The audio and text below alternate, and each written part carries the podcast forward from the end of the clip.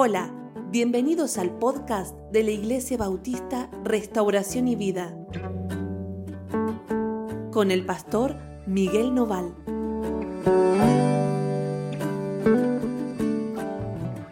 Hola, ¿cómo andan? Dios los bendiga muchísimo. Estamos muy, muy contentos de volver a tener nuestro devocional. Hoy ya en día de víspera de Navidad, Nochebuena, eh, estamos alegres, contentos de que estemos nucleados alrededor de la palabra del Señor.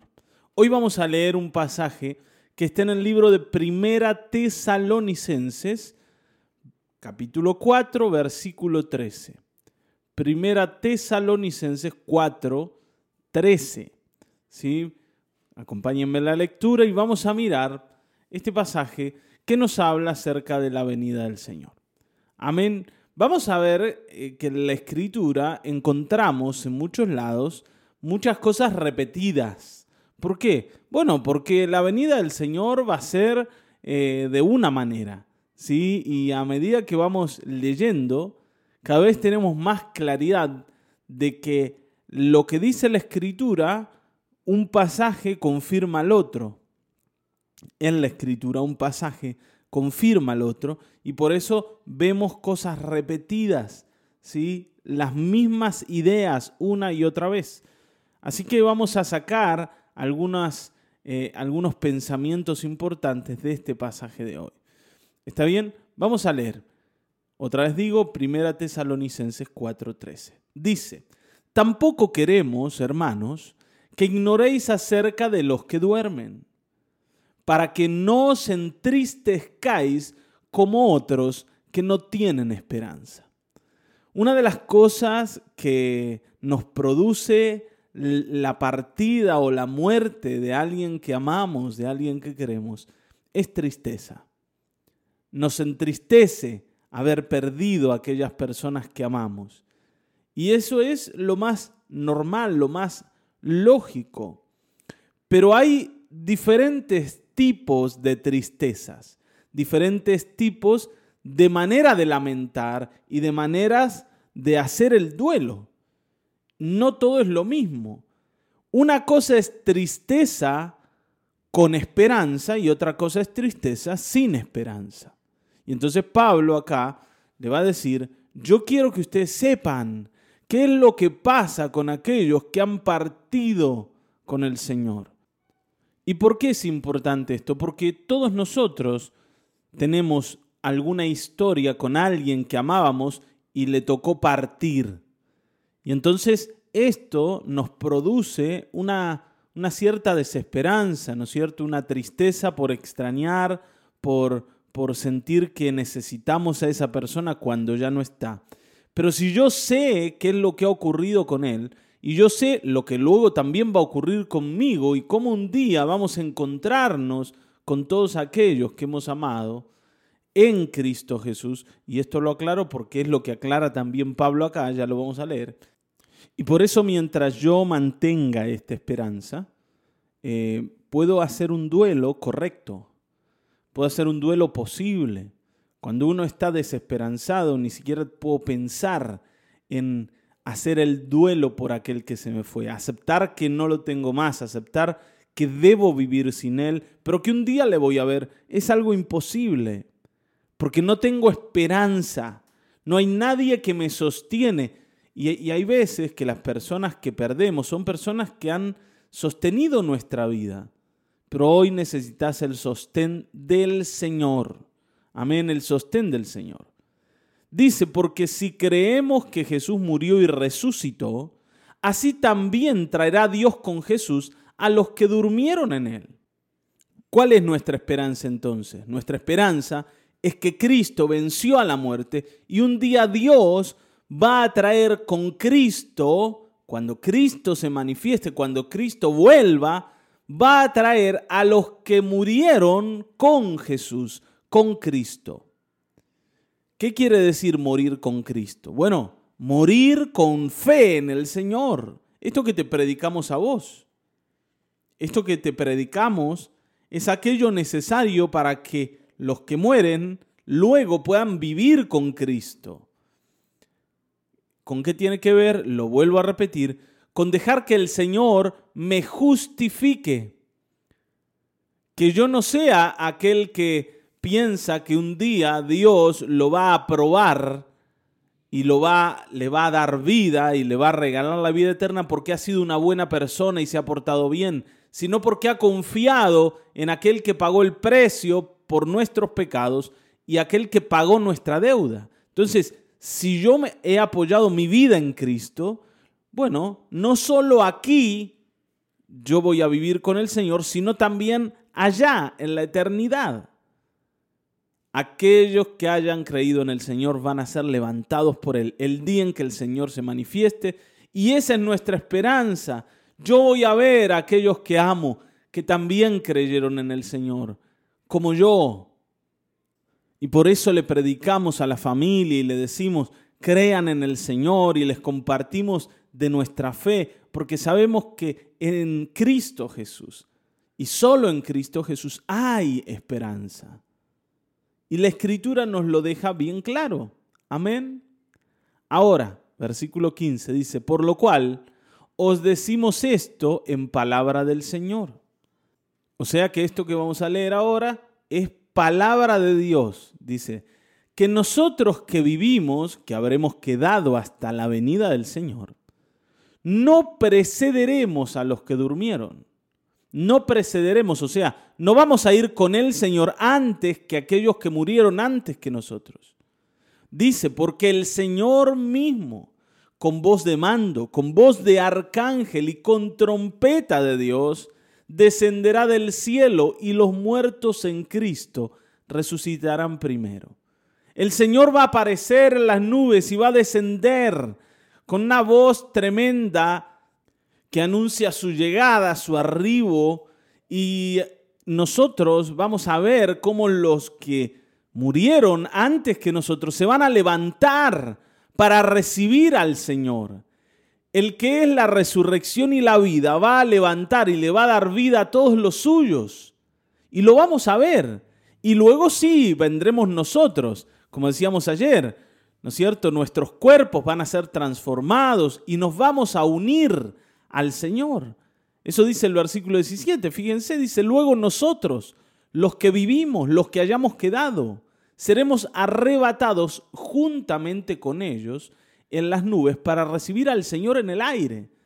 Todos aquellos que son del Señor juntos, hayan estado muertos o estén vivos en este momento, juntos van a ser levantados y llevados con Cristo Jesús. Y esta es una esperanza maravillosa. Un día vamos a ver a nuestros seres amados en Cristo Jesús levantarse para recibir a su Dios, a su Señor. Y vuelvo a decir, esto es una de las mayores motivaciones, la mayor motivación para seguir predicando el Evangelio, para seguir hablándole a la gente de Cristo, porque se acerca este día, se acerca. La otra vez leíamos, ¿no? Que hoy está más cerca nuestra salvación que cuando creímos. Por tanto, yo tengo que seguir predicando estas palabras, seguir predicando el Evangelio, seguir anunciando del Señor, porque no hay otra cosa más importante que pensar, no hay otra cosa más importante en la que ocuparse, no hay ninguna otra cosa más importante. En medio de este tiempo donde estamos hablando de que por ahí viene el COVID y nos, nos encuentra y nos enfermamos y quién sabe si vamos a quedar, porque la vacuna no sabemos si va a llegar o no va a llegar y andamos, ¿no es cierto?, con precauciones y con temor de lo que pudiera pasar. Bueno, hermanos, ¿cómo nos enfrentamos a estos días sin Cristo? ¿Cómo hacemos para vivir sin esperanza? ¿Cómo hacemos si nuestra esperanza está acá? En que vamos a quedar unos añitos más para lograr algunas cosas más. Es una esperanza sin sentido. ¿Cuántos añitos más son suficientes? ¿Cuántos? Porque si, si el Señor nos permite vivir cinco más, vamos a querer diez. Y, y si nos da diez, vamos a querer quince o veinte. Y si nos diera veinte, quisiéramos treinta, porque nunca va a ser suficiente. Siempre va a haber algo más que lograr o alguna cosa más que hacer, o algún lugar más que conocer, o algo más que vivir. Y los quisiéramos vivir aparte, llenos de salud, de fuerza, ¿no es cierto?, con dinero y al lado de todos los que amamos. O sea, así nos gustaría vivir, pero así todo, sean 5, 10, 20, 30, 40 años más, un día todo eso se va a acabar. Por tanto, depositar toda nuestra confianza y toda nuestra fe en esto no tiene demasiado sentido. Pero cuando yo sé que lo que viene es la eternidad, algo que no va a acabar. Fíjense, otra vez les voy a leer el versículo 17. Dice, luego nosotros, los que vivimos, los que hayamos quedado, seremos arrebatados juntamente con ellos en las nubes para recibir al Señor en el aire y así estaremos siempre con el Señor. Por tanto, alentaos unos a otros con estas palabras. Siempre estaremos con el Señor. Va a ser una vida que no se va a acabar y en esa vida no va a haber pérdidas. Incluso las personas que perdiste en Cristo las vas a volver a encontrar. Y el Señor, que lo va a llenar todo y que le va a dar sentido a todo, va a estar en medio de nosotros. Nada de lo antiguo, nada de lo de la tierra, nada de lo que quedó atrás nos va a importar más. Nada de lo anterior va a entristecernos. Ninguna cosa. No va a haber sueños que hayan quedado en el camino que te llenen o te invadan de tristeza. No va a haber ninguna cosa de la que te arrepientas por no haberla hecho o alguna cosa que te arrepientas de haberla hecho, porque de aquellos errores que has cometido el Señor te va a haber salvado ya. Este es el mejor tiempo que jamás nosotros vamos a poder vivir. Entonces, por favor hoy, pongamos nuestra esperanza aquí, en ningún otro lado. Y dice Pablo, aliéntense unos a otros con estas palabras. ¿Cuál es el aliento del cristiano? El aliento del cristiano es la eternidad. No es que el Señor te va a sanar acá o te va a bendecir. Oramos y creemos en eso. Se los vuelvo a aclarar. Pero esa no es nuestra esperanza. Nuestra esperanza está en la eternidad con Cristo, porque ese, ese disfrute, esa alegría, ese gozo no se va a acabar jamás. Cualquier cosa acá pasa. ¿No es cierto? Incluso las cosas más lindas pasan y un día terminan, pero allá no va a pasar, no va a terminar, no va a concluir. Vamos a disfrutar con Cristo para siempre, para siempre con nuestro Señor, con nuestro Dios. Él va a ser nuestra luz, luz, perdón, Él va a ser nuestra salud, Él va a ser nuestra bendición, Él va a ser nuestra protección, en Él vamos a vivir, vamos a gobernar con Cristo, vamos a disfrutar con Cristo. ¿Qué más? Junto con aquellos que amamos y que hayan abrazado la misma esperanza que nosotros. Así que hoy vamos a orar y vamos a alentarnos. Hoy que estamos terminando un año súper difícil, ¿no es cierto? Estamos en esta semana terminándolo. Súper difícil. Alentémonos, porque viene la eternidad aunque vuelva el coronavirus más fuerte y las vacunas no sirvan y tengamos que volver a estar, no sé, un año en cuarentena otra vez. No, espero que no. espero que no.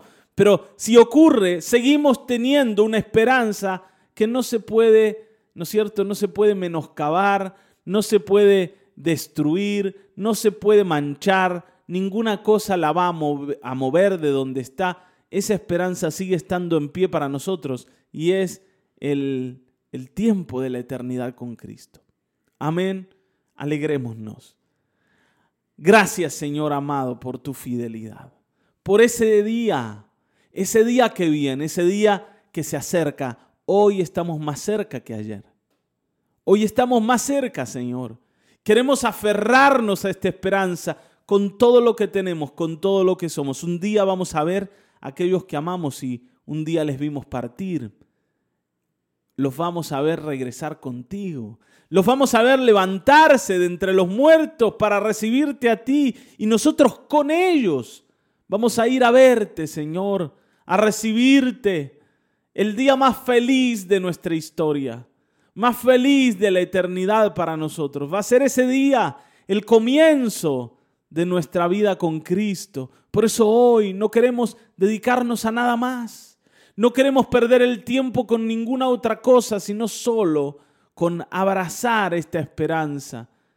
Que aquellos que están tristes, Señor, que han perdido familiares, que han perdido amigos, que han perdido gente que amaban en este tiempo donde tantos han muerto, han fallecido, Señor, que se abracen esta esperanza, que se abracen esta esperanza, que ellos mismos puedan creer en Cristo para que también estén allí al recibirte. En el nombre de Cristo Jesús, afirma en nuestro corazón todo esto, Señor, y te damos gracias porque sabemos que tú tienes misericordia y si vamos a estar en pie ese día, va a ser gracias a ti.